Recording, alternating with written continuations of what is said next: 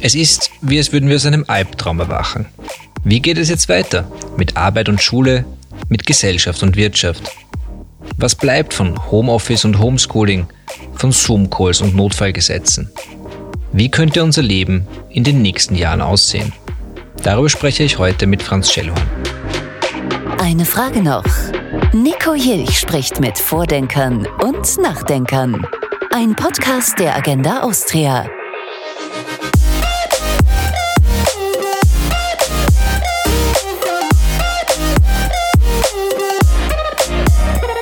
Herzlich willkommen, äh, Franz Schellhorn, zum zweiten Mal im Podcast der Agenda Austria.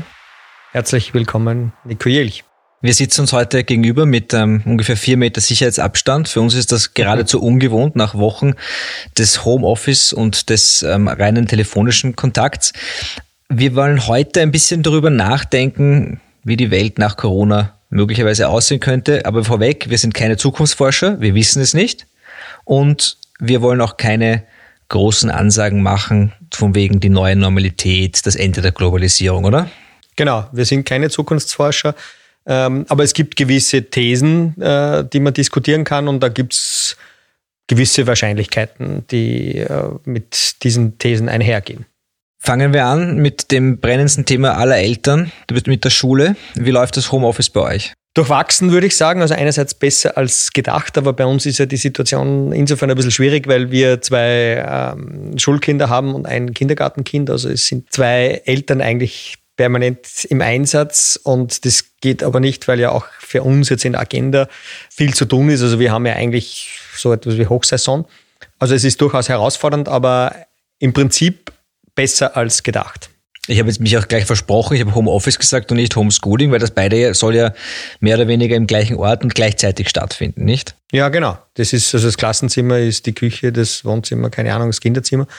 Und äh, dann gibt's jetzt wenige, die den Luxus haben, noch ein extra Büro zu haben, das sie gut absperren können. Äh, also insofern läuft das alles nebeneinander her. Was ist denn eigentlich gescheiter, Homeoffice oder Homeschooling? Was funktioniert eher? Ich glaube, dass beides eigentlich funktionieren sollte. Ich würde mal sagen, dass die Produktivität beim Homeoffice in Summe eine sehr hohe ist. Also man erreicht mit weniger Arbeitszeit äh, ein besseres Ergebnis, ist meine Empfindung äh, und alles, was ich sehe jetzt im, vom Output her auch bei uns belegbar. Ähm, und das Homeschooling äh, müsste viel besser laufen, weil das Homeschooling eigentlich das berühmte Durchwursteln ist. Also man muss darauf hoffen, dass die Kinder Eltern haben, die das können und das wollen und die Zeit dafür haben. Und es gibt aber viele Kinder, die haben diese Eltern nicht und äh, das wird zu ziemlichen Verwerfungen führen. Und insgesamt zeigt es schon auch die Schwäche des Bildungssystems, weil es eine ziemliche Lotterie ist, so wie es generell eine Lotterie ist. Wenn man gute Lehrer hat, dann ist alles besser. Wenn man ähm, nicht so gute Lehrer hat, dann hat man einfach ein Pech gehabt und es gibt in einer Schule ganz unterschiedliche Zugänge. Der eine Lehrer ist schon sehr stark digitalisiert, der andere hat nicht einmal einen Computer. Und ja, so, so sind die Erfahrungen äh, sehr unterschiedlich, würde ich sagen. Es ist ja auch nicht so, dass einfach die Lehrer hergehen können und sagen können, wir verwenden jetzt dieses Tool, machen jetzt das. In einem äh, Gymnasium, in einer höheren Schule gibt hat jedes Kind äh, fünf bis zehn Lehrer und fünf bis zehn verschiedene Fächer. Das heißt, es bräuchte da schon irgendeine Form von systematischem Vorgehen. Naja, systematischen Vorgehen. Ich, ich würde mal schon gut finden, wenn eine Schule ähm, ein einheitliches Vorgehen hätte, also sagt man nimmt jetzt Zoom oder man nimmt Schoolfox, keine Ahnung. Mit dem kommuniziert man dann auch mit Eltern und Kindern. Und es wäre schon super, wenn alle Schulen zumindest die Möglichkeit hätten, die Lehrbehelfe elektronisch zu verschicken, also die Aufgaben die man den Eltern zukommen lässt. Es gibt einige Schulen, da muss man es dort vor Ort abholen. Und das sind schon Dinge, die eigentlich im Jahr 2020 nicht mehr sein sollten. Gut, das Vorort abholen ist insofern vielleicht gar nicht so blöd, weil eines der Nadelöhre, das wir jetzt haben, das ist quasi die Druckerkapazität zu Hause, oder? Also ich finde, dieses Nadelöhr ist schon irgendwo zu beheben. Das vor Ort abholen würde ich jetzt zu vermeiden versuchen, weil es ist ja dann auch so, dass das ja nicht von 8 bis 20 Uhr passiert, sondern in einem engen Zeitraum und dann sind dann sind die meisten Eltern dort und ja, das ist das äh, geht in Zeiten wie diesen einfach nicht. Ganz kurz konkret, weil die Frage ist ja, was ist Homeschooling eigentlich? Ich habe Kindergartenkinder, ich weiß es nicht. Homeschooling stelle ich mir im Grunde so vor, wie es gibt Aufgaben, die sind zu erledigen und wenn die erledigt sind, ist die Schule vorbei. Genau, die Eltern machen mit den Kindern die Aufgaben, teilweise auch Aufgaben, die vermutlich sonst im Unterricht äh, stattfänden. Also man bekommt die Seiten, die man zu machen hat in der Woche und das versucht man abzuarbeiten in einem Vormittag, äh, hin und wieder auch am Nachmittag, je nachdem.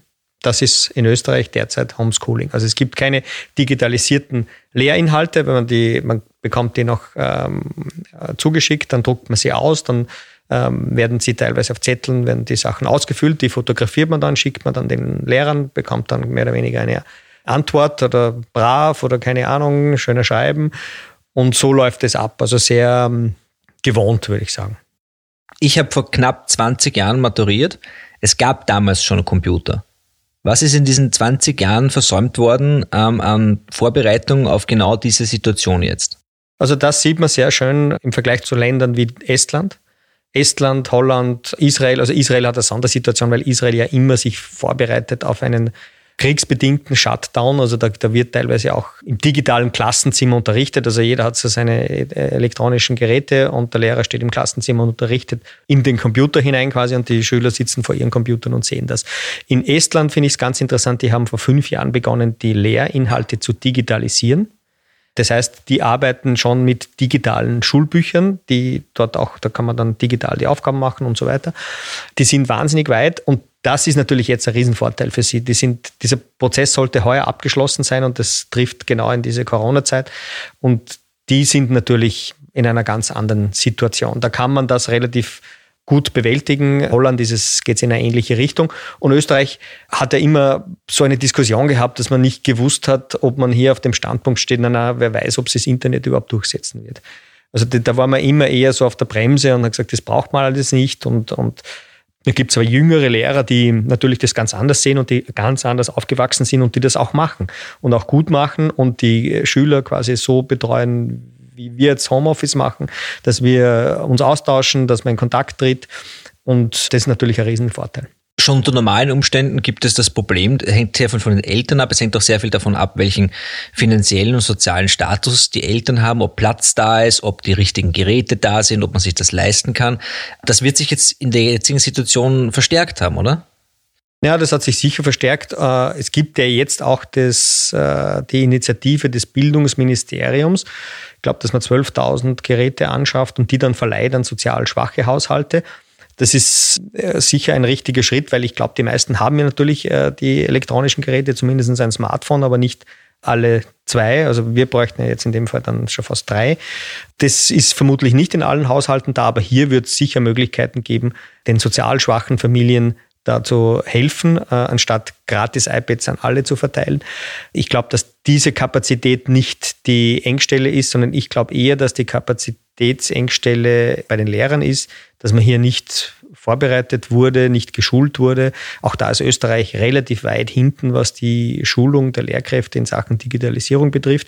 Da hat man halt äh, ja, verschiedene Widerstände gehabt, auch in, vor allem, glaube ich, in der Standesvertretung und die hat man für meinen Geschmack im Bildungsministerium etwas zu ernst genommen.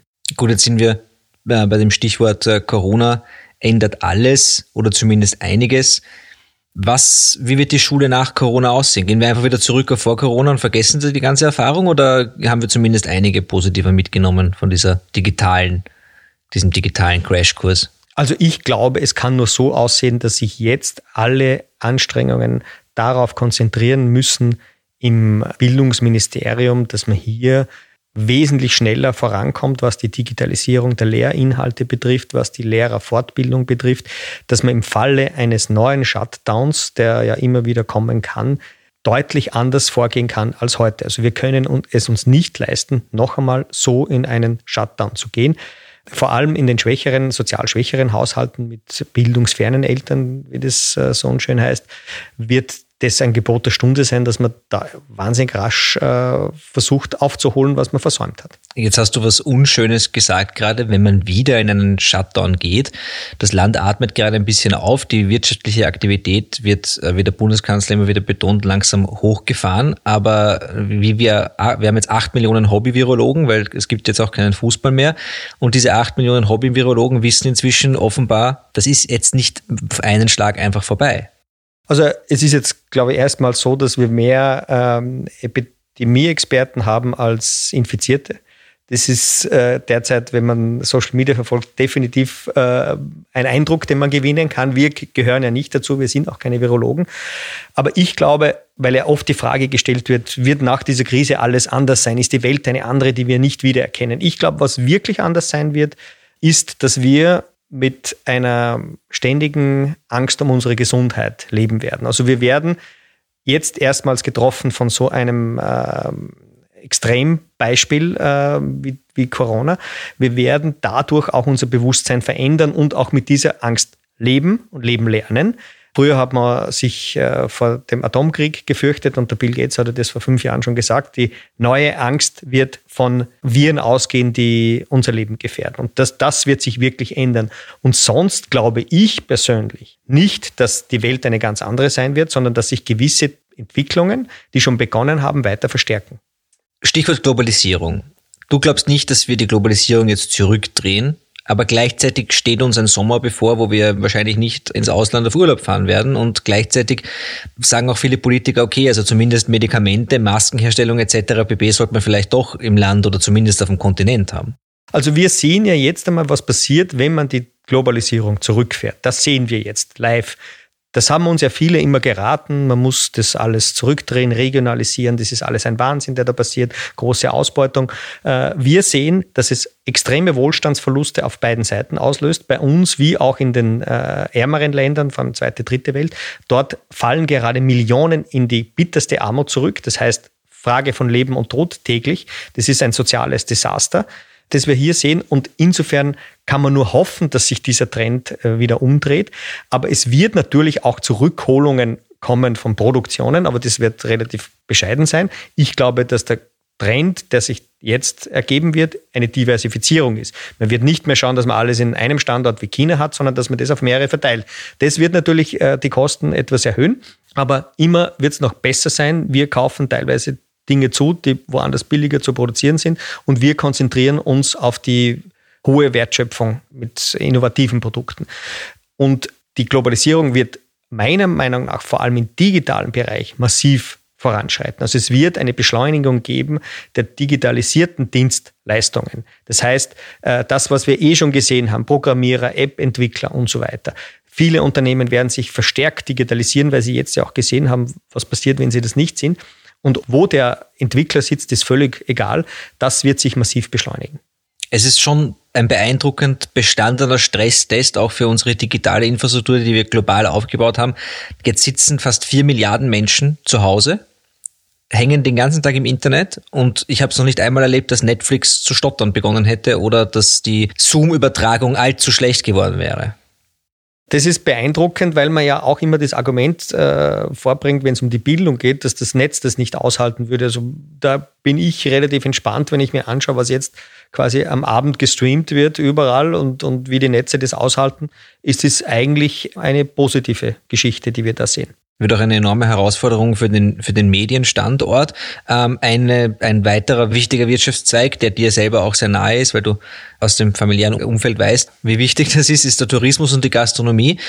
Da kann, fällt mir wahnsinnig schwer, mir vorzustellen, wie wir da wieder in, eine, in einen Zustand von vorher zurückkommen sollen. Also der Zustand wird so aussehen, dass hier viele Betriebe verschwinden werden. Ähm, das ist ein, ein doppelt getroffener äh, Geschäftszweig. Sehr, sehr kapitalintensiv, sehr stark von Dienstleistungsexport, also von ausländischen Touristen abhängig. Und sehr kapitalschwach. Also die Eigenkapitalausstattung ist sehr gering, die Umsatzausfälle sind horrend und hier gibt es noch einmal einen Unterschied zwischen Gastronomie und Beherbergung. In der Gastronomie ist es einfacher, da sind die Kosten sehr, sehr variabel. Da da gibt es auch ständig ein Kommen und Gehen. Lokale sperren auf und sperren wieder zu, auch in guten Zeiten. Das wird jetzt natürlich das Gehen eher beschleunigen, aber da werden auch einige gut über die Runden kommen. In der Hotellerie, wie man das gerade im äh, Westen des Landes und auch in der, in der Hauptstadt machen wird, ist für mich nicht beantwortbar. Also ich weiß nicht, wie man das hinkriegen wird. Mit Liquiditätshilfen allein wird das nicht getan sein, weil die müssen ja zurückgezahlt werden. Also man sperrt jetzt Betrieben das Geschäft zu und sagt dann, ihr könnt euch schon einen Kredit ausleihen. Wir als Staat garantieren dafür, aber 20 Prozent äh, oder 10 Prozent je nach äh, Größe müsst ihr quasi selber tragen. Die ganz Kleinen kriegen volle Staatsgarantie. Aber die Banken müssen dann diese Kredite vergeben. Und die müssen dann entscheiden, ist dieser Betrieb vor der Krise überlebensfähig gewesen oder nicht. Da muss er dann die 2019er Bilanz vorlegen, die hat aber noch fast keinen Betrieb. Und dann kann sich dieser Betrieb, betrifft übrigens nicht nur die Hotellerie, sondern alle, alle anderen, können sich dann Geld leihen zu Marktkonditionen.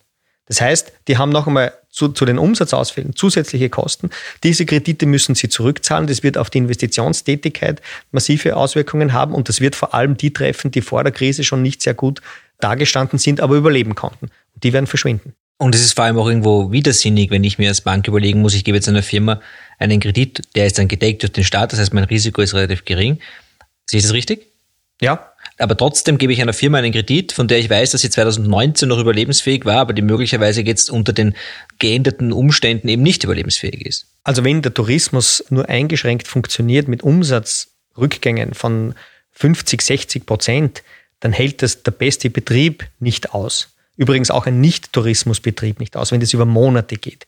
Und das ist aber derzeit die Situation. Also selbst der gesundeste Betrieb wird hier Schwierigkeiten bekommen, weil die äh, Fixkosten, die Kapitalkosten sehr, sehr intensiv sind und die ganze Branche keine Chance hat, hier zu zusätzlichen Umsätzen zu kommen. Und allein mit Österreichern und Deutschen wird das schwer gehen. Die Frage ist ja dann noch zusätzlich, wer wird auf Urlaub fahren? Wird die Urlaubslust eine große sein oder eine reduzierte sein? Das sind zum Beispiel Dinge, die wir nicht einschätzen können. Wir wissen nicht, wie Millionen von Menschen reagieren werden. Wir können es erahnen. Der eine wird vorsichtiger sein, dem anderen wird es höchste Zeit, dass er endlich wieder fahren kann.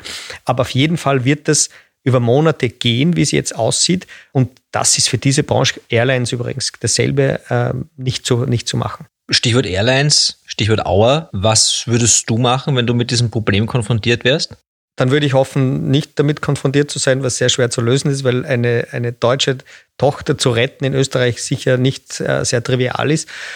Auch hier ist die Frage, wie soll das dauerhaft zu lösen sein? Also der Staat wird sich jetzt an einem Unternehmen beteiligen, dass er selber mehr oder weniger durch seine Maßnahmen auch in eine Krise geführt hat, die wiederum äh, Tochter eines deutschen Unternehmens ist. Also ich bin da eher, wie soll ich sagen, gespalten, aber die Erfahrung der letzten Jahrzehnte zeigt, wenn man groß genug ist, dann hat man natürlich einen gewissen Hebel und es geht um Arbeitsplätze und es wird da wahrscheinlich eine Lösung gefunden werden. Ob das da dauernd äh, helfen wird, wage ich einmal zu bezweifeln. Aber wenn man sich jetzt diesen Flugverkehr vorstellt, wir können natürlich davon ausgehen, dass der nicht einmal annähernd in der Form stattfinden wird, in der wir es vor der Krise gekannt haben. Das ist ja dann irgendwo doch eine neue Normalität. Wir sind es gewohnt, wenn wir in den Flieger steigen, dass wir ges gescreent werden auf Bomben und sonstige Unannehmlichkeiten. Ein Corona-Blitztest, bevor du in den Flieger steigst, scheint eigentlich der einzige gangbare Weg zu sein. Ja, das ist die einzige Möglichkeit. Äh wir sehen derzeit noch, dass man gewisse Probleme hat, die Testkapazitäten nach oben zu fahren. Ich weiß immer noch nicht genau, warum Österreich das nicht schafft, aber das müssen wir dem, dem, dem Gesundheitsminister fragen, wo da die Probleme liegen. Klar ist, dass auch hier ein Trend beschleunigt wird, nämlich der der Digitalisierung. Es, es werden nach der Krise weniger Meetings face-to-face -face abgehalten werden. Das ist ganz klar. Wenn man jetzt schaut, wie gut Zoom funktioniert, um nur ein Beispiel zu nennen, dann macht es einfach relativ wenig Sinn, sage jetzt nach Stockholm zu fliegen, dort zwei Tage zu verbringen oder sogar drei Flüge auf sich zu nehmen, um dann zwei, drei Stunden mit jemandem zu sprechen. Das kann man in Zukunft anders machen. Und das wird natürlich auch den Flugverkehr massiv verändern.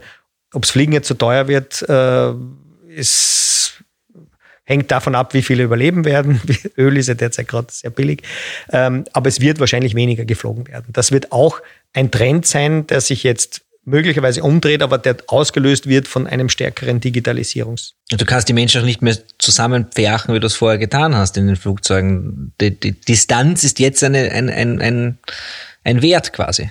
Auch das können wir heute so noch nicht sagen, weil wir nicht wissen, ob es nicht dann irgendwann so sein wird, dass man sich auch mit diesem Virus oder an dieses Virus gewöhnt und dass man lernt, damit zu leben, so wie man es mit, mit anderen Viren auch ähm, gemacht hat.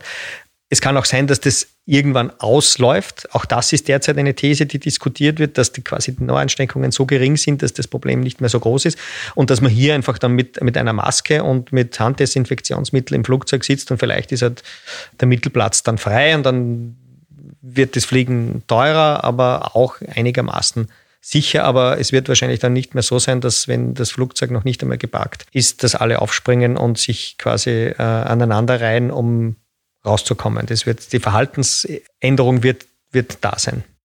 Vorausgesetzt, wenn nicht das passiert, was du gerade gesagt hast, dass das Virus möglicherweise wieder verschwindet, also quasi das Nonplusultra der Lösungen. Das Problem existiert dann nicht mehr. Dann ist es ja eigentlich davon auszugehen, dass die Menschen sehr schnell wieder in ihre alten Muster zurückfallen. Aber das sind alles so Spekulationen. Äh, du sagst ja immer zu Recht, wir kämpfen hier gegen einen völlig unbekannten und unsichtbaren Gegner. Und das ist immer noch so. Wir sehen zwar immer mehr dieses Gegners, aber der verändert sich ja auch.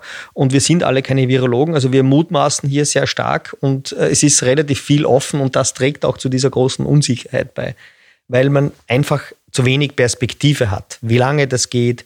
Ich glaube nur, dass Menschen irgendwo auch die Angewohnheit haben, ab einer gewissen Zeit sich mit Dingen abzufinden, lernen mit gewissen, auch unerfreulichen Entwicklungen zu leben. Jetzt haben wir mal den Schock hinter uns und jetzt äh, geht es darum, wie geht man damit um. Jetzt gibt es eh schon die eher polarisierenden Diskussionen, was zu stark, was zu wenig stark. Aber wir stehen eben immer noch sehr, sehr am Anfang. Ich glaube nur, dass eine große Hoffnung auf die Pharma Konzerne gerichtet ist, also dass hier die viel gescholtenen Big Pharma relativ schnell zu Lösungen kommen, zumindest was einen Wirkstoff betrifft. Und dann wäre schon ein großer Sprung nach vorne geschafft, dass man die Krankheit dann, wenn man sie hat, auch behandeln kann. Und dann kann man nur hoffen, dass es auch einen Impfstoff gibt und dass dieser Spuk irgendwo vorübergeht. Aber es wird eine Angst bleiben vor anderen Viren, die kommen können. Das ist aber etwas, was zum Beispiel die Menschen in Südostasien ähm, schon seit Anfang der Nullerjahre kennen, SARS. Da gibt's jetzt Fotos, wo man sehen kann, wie damals den Kindern in den äh, Kindergärten, in den Schulen beigebracht wurde, wie man sich die Hände wascht, wie man eine Maske trägt etc. pp. Ähm, und die haben das auch offenbar geschafft. Und man sieht auch jetzt, wenn man durch die Stadt spaziert, die Menschen tragen Maske, die Restaurants haben Plexiglasscheiben bei der Pizza-Ausgabe und das ist alles sehr schnell gegangen. Also der, der, Mensch ist doch wahnsinnig anpassungsfähig. Ja, der Mensch ist wirklich wahnsinnig anpassungsfähig. Das ist überraschend und SARS ist ein gutes Beispiel. Äh, SARS ist irgendwann dann verschwunden. Es gibt keine Impfung gegen SARS. Experten sagen nur, dass SARS weniger stark ansteckend gewesen ist, als das jetzt das Corona ist. Aber wichtig ist, und das ist auch für die Zuversicht eine, finde ich, ein wichtiger Eckpfeiler, dass die Menschen sehr, sehr anpassungsfähig sind. Jetzt kostet uns natürlich die Corona-Hilfe wahnsinnig viel Geld. Wer wird das bezahlen, beziehungsweise wann sollten wir eigentlich darüber reden, wer das bezahlen soll? Naja, es wird ja jetzt schon bezahlt. Also jetzt bezahlen einmal alle Menschen, die ihren Job verloren haben. Das sind sehr, sehr viele. Wir haben jetzt 1,5 Millionen, die entweder arbeitslos oder in Kurzarbeit sind. Wir haben Unternehmen, die das bezahlen mit hohen Verlusten, weil die Umsätze gegen Null gegangen sind. Und wir haben Steuerzahler oder Bürger dieses Landes und nachfolgende Steuerzahler, die das in Zukunft auch abtragen werden. Und jetzt gibt es zwei Philosophien. Die einen sagen schon, wir brauchen dringend neue Steuern und die anderen, die sagen, wir könnten da, so wie bei den letzten Krisen, mit einer Rückkehr auf den Wachstumspfad herauskommen. Das heißt, das Wachstum springt wieder an und das Wachstum ist höher als die Schuldenzunahme und somit sinkt die Schuldenquote, weil die Schulden ja immer in der Höhe des äh, Wirtschaft, der Wirtschaftsleistung angegeben werden und nicht in absoluten Zahlen. Das wäre die verträglichste Lösung. Etwas, das wir tatsächlich in den letzten paar Jahren geschafft haben. Da ist die österreichische Schuldenquote gesunken, nicht so stark wie die Deutschen. Die Deutschen sind auf 60 Prozent runtergekommen. Das ist diese magische Maastricht-Grenze, an die sich in Wahrheit keiner mehr hält. Aber wird, wird Europa aus dieser Krise gestärkt hervorgehen? Jetzt wird diskutiert über Eurobonds hier, Corona-Bonds da. Ich sehe es ehrlich gesagt nicht, dass das jetzt umgesetzt wird auf die Schnelle. Glaubst du, dass das jetzt noch durchgedrückt wird? Also ich glaube, dass alle gestärkt äh, aus dieser Krise kommen, die in den letzten Jahren eine nachvollziehbare, vernünftige Haushaltspolitik betrieben haben. Das heißt, nicht in Höchstkonjunkturphasen neue Schulden aufgenommen haben, sondern dort Überschüsse gemacht haben, was ja in Österreich immer kritisiert wurde, auch in Deutschland, diese viel zitierte Debatte um die schwarze Null. Heute sind diese Länder deutlich besser dran. Schweden, Dänemark, Deutschland, Schweiz, auch Österreich. Die können sich auf Jahre hinaus günstigst äh, verschulden und die bekommen Finanzierung. Viel schlimmer sieht's aus in Ländern, die immer äh, Schulden gemacht haben, die immer Geld ausgegeben haben, vor allem für den Staatskonsum. Das ist Italien, das ist Frankreich, Griechenland. Dort wird das schon ein Thema werden und damit wird es auch zu unserem Thema, weil wir im gemeinsamen Euroboot sitzen und wenn wir für Schulden haften, die andere Länder eingehen, dann betrifft uns das. Noch dazu, wenn man keinerlei Möglichkeit hat, auf die Finanzpolitik dieser Länder einzugreifen. Das wird ein Thema werden, auch ein, sage ich, psychologisch wichtiges Thema, weil es möglicherweise eine Spaltung beschleunigen könnte.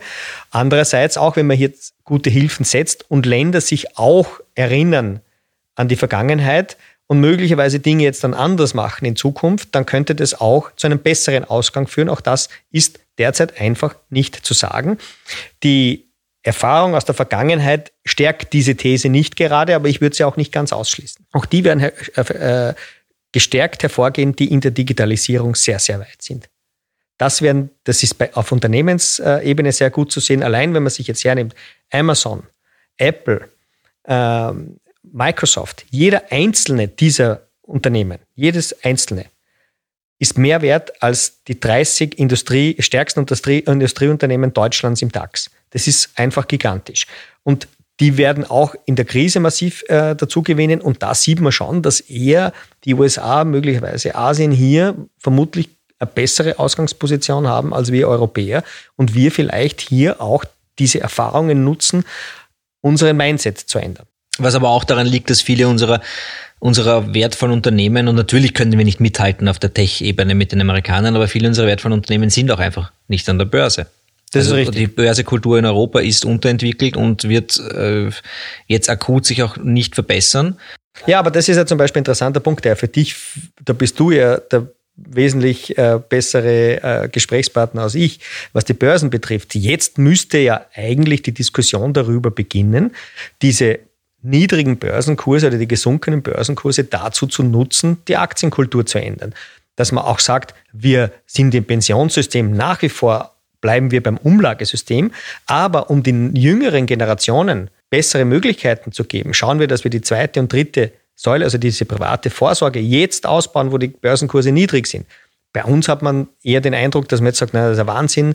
Das sieht man wieder, wenn man an der Börse ist, was das für ein Roulette ist. Und das wäre eher eine Frage an dich, ob sich dieses Gefühl verstärken wird oder ob sich da was ändert. Wir haben in Österreich leider so eine, eine Art ähm, negativen ähm, Zyklus, wo die Österreicher, wenn sie dann aufmerksam werden auf die Börsen, immer erst als Letzte kommen in der Masse wenn die Kurse sehr hoch sind und wenn es dann zum Crash kommt, dann, dann lecken alle ihre Wunden. Meine Hoffnung ist, dass es zumindest eine kleine Verbesserung insofern gibt, als dass die Menschen jetzt, also 2008, da waren viele in, in wirklich esoterischen Produkten äh, drinnen, weil das war wirklich eine Finanzkrise. Das heißt, da wurden dann am Schluss auch Produkte verkauft, die einfach heikel gefährlich waren und die Leute nicht verstanden haben. Das ist jetzt weniger der Fall. Aber die Aktienkultur ist sicher nicht oder kaum vorhanden in Österreich und es wäre natürlich wünschenswert. Die Regierung hatte das ja auch vor, da was zu unternehmen und es würde jetzt niemandem wehtun, sich damit zu beschäftigen. Wir werden nachher irgendwann einmal, wir wissen nicht, ob die Börsen jetzt wieder noch weiter runtergehen, das kann alles passieren, wir, wir stehen sicher vor einer gewaltigen Wirtschaftskrise. Das Problem mit diesen Wirtschaftskrisen ist nur immer die, das, dass die Börsen die Entwicklung immer vorwegnehmen. Das heißt, auch wenn die Wirtschaft noch nicht am Boden angekommen ist, fangen die Börsen schon wieder an zu steigen.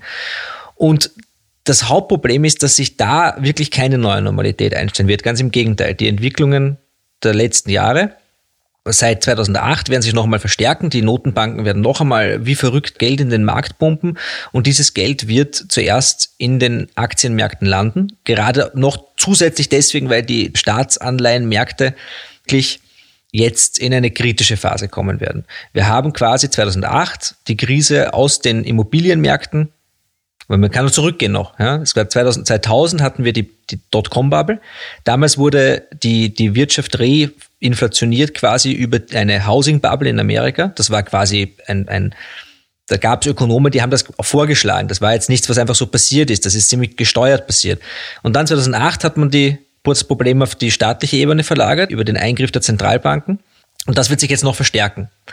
Das heißt, dass ultimativ gibt es nur ein einziges Ventil, über das dieser Druck hinausgelassen werden kann, und das sind die Währungen. Und das bedeutet, dass wir zu befürchten haben, dass unsere Währungen an Kaufkraft weiter verlieren werden, relativ rasch. Meine persönliche Meinung ist, dass das die Amerikaner sogar stärker treffen wird als uns, aber das werden wir noch sehen.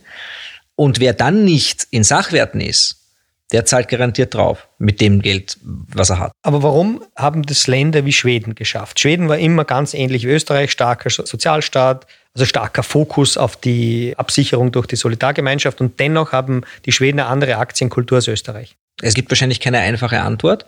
Lustigerweise ist das in Schweden auch unter den Sozialdemokraten entstanden. Unser ehemaliger Kollege Edi Stein hatte dazu eine super Geschichte jetzt vor kurzem in der Presse, wo er erklärt hat, dass eben die schwedische Sozialdemokratie ein bisschen stärker unseren Liberalen ähnelt. Da geht es ein bisschen mehr um Eigenverantwortung, Transparenz und auch Leistung. Und es ist einfach so, dass alle Argumente, die gegen den Kapitalmarkt und gegen Unternehmensbeteiligungen und gegen Aktien gebracht werden, sind einfach Blödsinn. Und das hat man in Schweden einfach erkannt. Und das ist einfach nichts anderes, als, als eine Teilha die Menschen teilhaben zu lassen am Wachstum der Wirtschaft.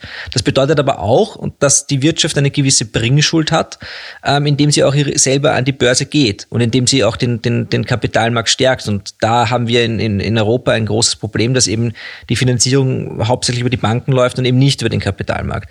In Amerika ist das Ganze schon ein bisschen über das Ziel hinausgeschossen, das muss man auch fairerweise sagen. Nicht nur die, die Das sind die, zu viele an der Börse, oder? Nicht zu viel, aber der Effekt ist der, dass, dass dadurch, dass, dass du eben gar keinen Sozialstaat hast, alle abhängig sind vom, vom Kapitalmarkt, was ihre Pensionsvorsorge betrifft. Und jetzt hast du diese Generation der Babyboomer, die in Pension gehen.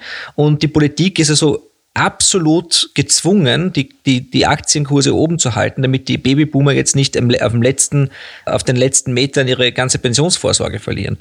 Zusätzlich dazu auch die, Reich, die Reichen und Schönen und auch die Superreichen haben ihr Geld natürlich nur zu gewissen Teilen in Kunst und Immobilien und das meiste an den Finanzmärkten und die haben sehr viel Einfluss.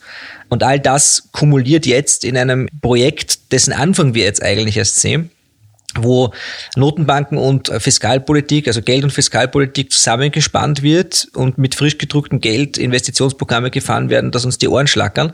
Das wird mittelfristig, kurzfristig und mittelfristig sicher sehr positiv sein. Die Frage ist, wie das Ganze, also wann der Kater kommt. Also wann die Inflation kommt. Wann die Inflation kommt, ja, und was dann, was dann passiert, wenn die Inflation kommt. Ähm, wir sind da ja gebrannte Kinder, wir reden seit zehn Jahren von der Inflation und sie kommt einfach nicht und jetzt glaubt uns auch keiner mehr. Das ist so ein bisschen wie mit dem, mit dem, äh, äh, äh, The Boy Who Cried Wolf. Ja, wobei man da dazu sagen muss, alle, die damals gesagt haben, die Deflation wird kommen, die haben nicht gewusst, warum sie eher kommen wird aus der Inflation, weil das ganze Geld ja im Finanzkreislauf zirkuliert ist und das wird dieses Mal ja anders. Dieses Mal ist es ja so, dass das Geld in den Kreislauf gepumpt wird, also an die Unternehmen gepumpt wird, an die ähm, Arbeitnehmer kommt, also um auch die Kaufkraft zu stärken. Am, am, besten ist das wahrscheinlich in den USA zu sehen. Und das ist schon ein Unterschied zu damals. Und jetzt gibt es noch die Meinung, ja, es wird relativ viel Nachfrage auf relativ wenig Angebot treffen. Das heißt, die sind die Inflationsbefürworter und andere sagen, dass das, die Nachfrage so stark sinken wird, weil die Leute nicht mehr kaufen und nicht auf Urlaub fahren und die Unternehmen besser rauskommen und das wird eher zur Deflation führen. Und ich glaube, dass das derzeit einfach wieder kaum jemand sagen kann. Nur was man sagen kann, wenn sich diese beiden Größen nicht gleichmäßig entwickeln, also wenn zum Beispiel wir jetzt große Unternehmenspleiten sehen und das Angebot eher schrumpfen wird, aber die Nachfrage relativ schnell dann anspringt, dann ist es völlig klar, dass das zu steigenden Preisen führen wird. Und ein, ein, ein Abschalten der Globalisierung wird das eher verstärken. Also der, die Angst vor der Deflation ist immer nur eine virtuelle. Je größer die Angst vor der Deflation, desto größer die Sorge vor der Inflation eigentlich. Weil das Einzige, was ich ganz, ganz, ganz, ganz sicher sagen kann, ist, dass die Notenbanken eine echte nominelle Deflation in Papiergeld nicht zulassen werden. Das wird einfach nicht passieren. Das ist das, was 2000, äh, Entschuldigung, das ist das, was in den 1930er Jahren passiert ist. Und davor haben die Notenbanken zu Recht eine enorme Angst. Und bevor wir eine Deflation sehen werden im Euro, kommt der Herr Holzmann persönlich im, im, im Dienstwagen vorbei und drückt jedem Österreicher 5000 Euro in die Hand, frisch aus der Druckerpresse. Das garantiere ich. Die, und zwar auch deswegen, weil für alle Beteiligten, egal für wen, Unternehmen, Staaten und Bürger, die Inflation in Wahrheit, es ist eine versteckte Form der, der Entschuldung quasi, aber es ist die angenehmste und die politisch opportunste. Ja, wenn man sie unter Kontrolle hält. Aber wenn die mal stark zu steigen beginnt und dann die Zinsen erhöht werden müssen für einzelne Staaten, dann ist das Fiasko perfekt. Und davor hat man, glaube ich, auch Respekt.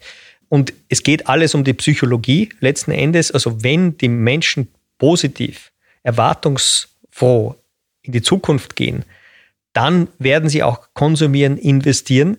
Und das Gefährlichste ist, dass sie zu pessimistisch in die Zukunft gehen und depressiv in die Zukunft gehen. Dann wird weder konsumiert noch investiert. Und das ist eigentlich die gefährlichste Situation, weil wir so nicht rauskommen. Und da sind wir wieder bei der Frage, wie, wie kommen wir, mit welcher Stimmung kommen wir auf die andere Seite des absoluten Corona-Ausnahmezustands. Man kann nur hoffen, dass die Österreicher diesen, diese, dieses, diesen ja, Zusammenhalt oder zumindest diese, diese Pragmatismus und auch diese Einsicht behalten werden und sich jetzt nicht äh, zerstreiten werden über die nächsten Schritte, sondern einfach auch äh, einsehen, dass wir alle im selben Boot sitzen und wir da irgendwie gemeinsam raus müssen. Das ist äh, die Hoffnung. Ähm, es gibt jetzt schon eher die Tendenzen, dass man ein bisschen in das Polarisierende reingeht. Ähm, aber ich glaube auch, dass die Masse in Österreich sehr, sehr große Hoffnung hat, wieder zu einem halbwegs normalen Leben zurückzukehren, also mit Bewegungsfreiheit, mit Entscheidungsfreiheit, ob man jetzt auf Urlaub fährt oder gleich das nächste Auto bestellt, ist eine zweite Geschichte. Aber ich glaube, dass die meisten Österreicher jetzt schon sehen, dass sie ganz gut jetzt durch diese erste Phase der Krise gekommen sind. Schwierig wird es einfach auf Seiten vieler äh, Betriebe, weil die einfach nicht wissen, wie sie diese Kredite, die sie jetzt bekommen, dafür, dass ihnen der Staat das Geschäft abgedreht hat, wie sie das zurückzahlen werden. Da werden wir möglicherweise noch die eine oder andere Lösung auch von staatlicher Seite sehen müssen. Das ist möglich. Das hängt auch davon ab, wie lang es dauert und wie hoch die Summen sein werden. Jetzt stelle ich noch die letzte und nicht unwichtigste Frage an einen der bekannteren Liberalen im Land.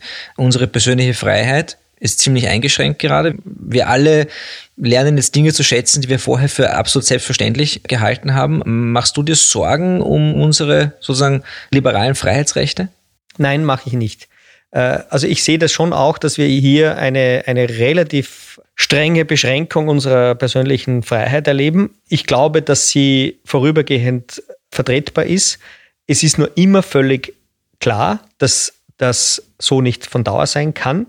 Und die jüngere Vergangenheit lehrt schon, dass hier in den westlichen Demokratien, wenn immer es so Ermächtigungsgesetze gegeben hat, wenn immer es Ausnahmebestimmungen gegeben hat, dass die eigentlich immer zurückgenommen worden sind, weil der Druck auch der Bevölkerung dazu groß ist. Also wir haben jetzt einige wenige Beispiele von Ländern, wo das wahrscheinlich nicht zu erwarten ist, aber für Europa mache ich mir da eigentlich relativ wenig Sorgen. Wo gleich immer zu sagen ist, man darf niemals Sicherheit gegen Freiheit ausspielen. Dauerhaft, wenn man dann beides verliert, wie der Benjamin Franklin richtig gesagt hat. Also die Freiheitsrechte müssen gewahrt werden, wenn man durch das Schlimmste mal durch ist. Das es völlig klar ist, dass alle Regierungen auch so zu kommunizieren haben, dass sie diesen Verlockungen widerstehen, das länger auszuweiten. Aber ich glaube, hier ist die Bevölkerung an einem Punkt, wo sie das auch nicht akzeptieren würde und da wird vieles zurückgenommen werden und wir werden hier auch wieder ein Leben in Normalität haben, wenngleich mit der Angst leben müssen, dass unsere Gesundheit immer wieder gefährdet ist und wir aufs Neue herausgefordert werden. Aber wir werden uns darauf besser vorbereiten. Fairerweise muss man sagen, die Gesundheit war auch vorher schon gefährdet. Wir haben uns nur noch nicht so viel Gedanken darüber gemacht. Ja, weil wir nie betroffen waren. Ja, wenn wir trinken und rauchen und, und, und, und einen ungesunden Lebenswandel haben, dann sind wir schon betroffen. Ja, das ist jetzt wieder die zweite Geschichte. Da sind wir ja wieder relativ äh, relaxed, äh, was das betrifft. Äh, zu relaxed in Österreich, mit, mit Sicherheit. Aber wir hatten keine große Angst, dass Ebola nach Österreich kommt. Wir hatten keine große SARS-Angst damals. Wir waren davon immer unberührt. Und das hat auch ein Sicherheitsgefühl erzeugt, das so eigentlich nie gerechtfertigt war. Und der Sozialstaat ist eigentlich auch super, ne? Der, der Sozialstaat ist ja im Prinzip nie angezweifelt worden, auch nicht hier in Österreich, also wenn man immer wieder so konstruiert, ja, jetzt sind sogar diejenigen, die immer den Sozialstaat kritisiert haben und gesagt haben, den braucht man so nicht, plötzlich große Fans. Also ich kenne niemanden, der gesagt hat, wir brauchen den nicht, aber ich glaube nach wie vor, dass es nicht sozial ist, wenn man bei einer so stark steigenden Lebenserwartung mit 60 in Pension geht. Also man kann schon sagen, man ist für Verbesserungen, um diesen Sozialstaat zu erhalten, weil dass der Sozialstaat jetzt jenen hilft, die in Not geraten sind, ist in Österreich aus meiner Sicht unumstritten. Gut, dann hoffen wir, dass die Welt bald wieder zumindest so normal ist, dass wir uns über das Pensionssystem und das Pensionsantrittsalter unterhalten können. Franz Schellhorn, vielen Dank, dass du dir Zeit genommen hast. Vielen Dank an die Zuhörer, dass sie eingeschaltet haben und falls Sie im Hintergrund Geräusche hören, es wird tatsächlich wieder gebohrt und gehämmert in Wien. Wir können es leider nicht verhindern. Ich bitte, das zu entschuldigen. Das ist auch erfreulich, dass das ist gebohrt und gehämmert wird. das ist erfreulich, ja. Dankeschön. Danke. Eine Frage noch. Nico Jilch spricht mit Vordenkern und Nachdenkern. Ein Podcast der Agenda Austria.